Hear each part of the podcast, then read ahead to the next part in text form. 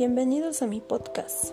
Mi nombre es Danitza Elsa Vargas En cuanto a mis estudios, voy estudiando la carrera de Administración de Empresas. Es mi primera carrera que estoy estudiando, ya que me gustaría complementar con la carrera de Contaduría Pública.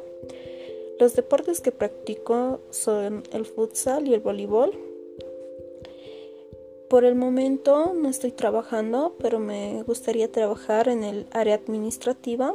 También me gustaría trabajar en un banco y también me gustaría emprender mi propio negocio.